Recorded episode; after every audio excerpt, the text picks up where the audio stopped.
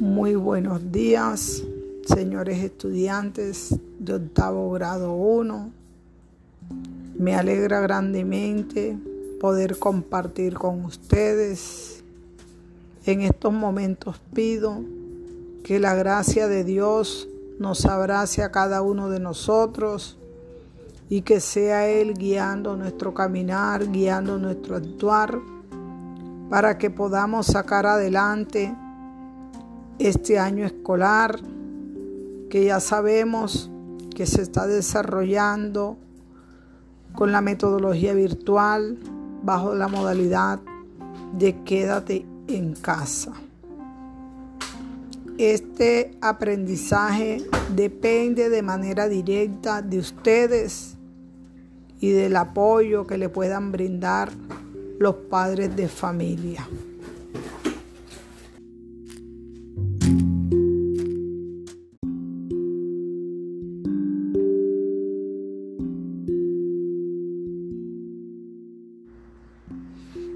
Estos momentos nos encontramos frente al fenómeno de la pandemia que está atacando al mundo entero. Espero que se estén cuidando, que estén cuidando a su familia, que se estén protegiendo. Bien sabemos que debemos practicar el autocuidado y que en gran medida depende del autocuidado para que nosotros no salgamos infectados y mucho menos vayamos a infectar a los demás.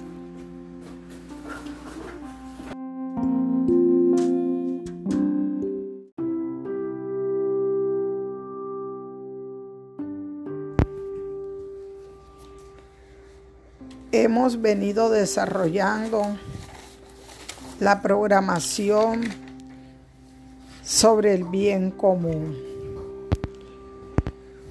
Dijimos que el bien común es el principio ético y el fin de la política. Que todas las personas son responsables del bien común.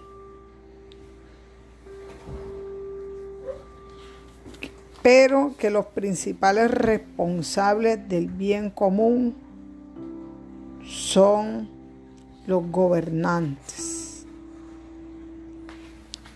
Hacíamos un análisis de los factores que constituyen el bien común, que son el conjunto de bienes y servicios, la justa distribución de los bienes, y una adecuada organización social. Dijimos que estos tres factores, ninguno se encuentra en la proporción que debería encontrarse.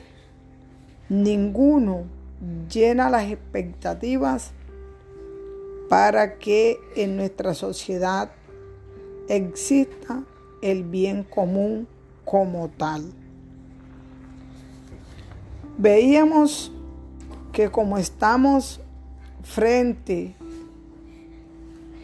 a una distribución de los bienes que debería ser justa, pero que en estos momentos se está haciendo injusta, por ello la desigualdad social en nuestro país establece una brecha entre ricos y pobres. Y eso permite que cada vez existan más pobres y menos ricos. Lo que lleva a que muchos tienen poco y pocos tienen mucho.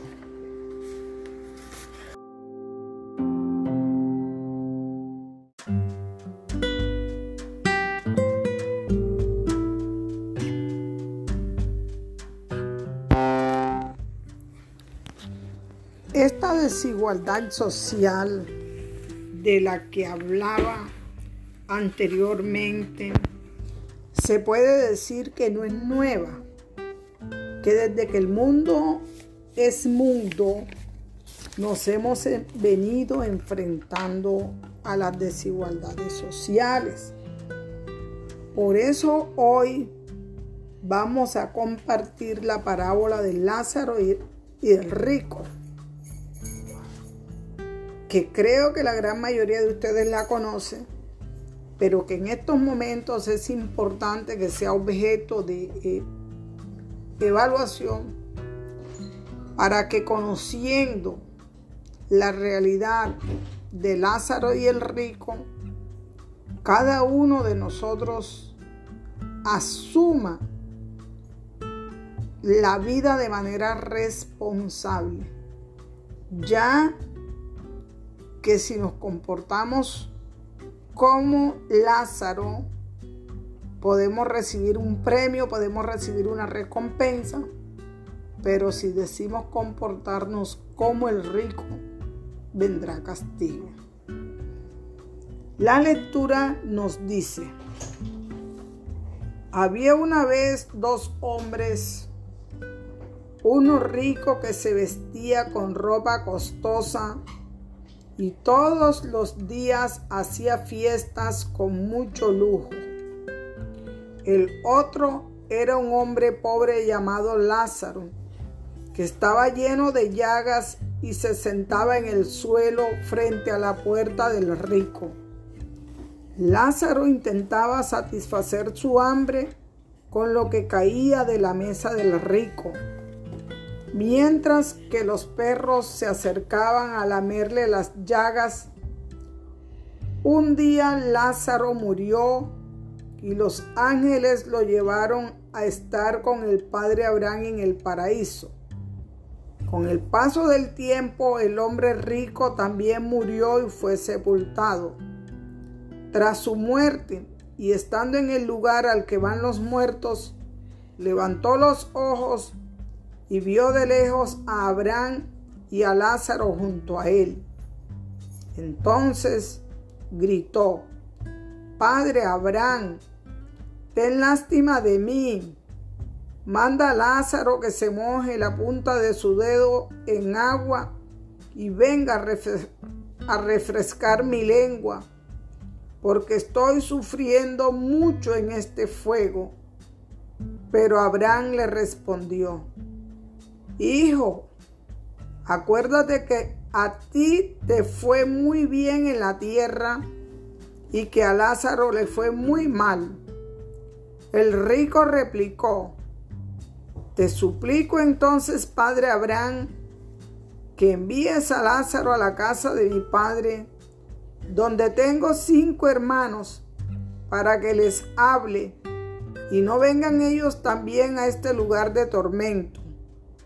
Abraham dijo, ellos tienen lo escrito por Moisés y los profetas que les hagan caso. El hombre rico respondió, Sí, Padre Abraham, pero si un muerto resucita y se les aparece, ellos cambiarán de vida. Pero Abraham le dijo, si no quieren hacer caso a Moisés y los profetas, tampoco creerán aunque un muerto resucite. Esta lectura fue tomada del libro de Lucas capítulo 16 versículo 19 al 31.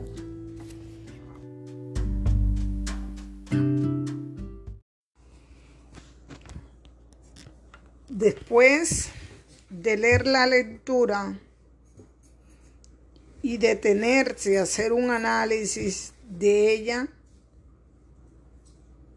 se propone desarrollar un esquema Dicho esquema tiene tres partes. La parte derecha se encuentra un cuadro donde aparece la palabra consecuencia. Antes de la parte derecha es decir, en el medio, le citan a ustedes los hechos principales que acontecieron en la lectura. Y en la parte izquierda le aparece la palabra antecedentes. Para desarrollar ese esquema, deben saber lo que significa la palabra antecedentes. O para que le quede más fácil, ubíquense en los hechos principales y después de estar ubicado en los hechos principales, vayan entonces sí a los antecedentes. Hecho principal, ¿qué pasó antes de ese hecho principal? Otro hecho, hecho principal, ¿qué ocurrió antes de ese hecho? Y así sucesivamente. Después se ubican en los hechos que los autores del texto se lo regalan y ya ubicados en el texto, la persona lleva a cabo un acto, un acontecimiento y ustedes saben que todo acto humano tiene unas consecuencias. Entonces ya ubicado en los hechos principales, van a tratar de descubrir cuáles fueron las consecuencias que le tocó enfrentar a Lázaro después de haber tomado decisiones, cuáles fueron las consecuencias que le tocó enfrentar a Rico después de haber tomado unas decisiones.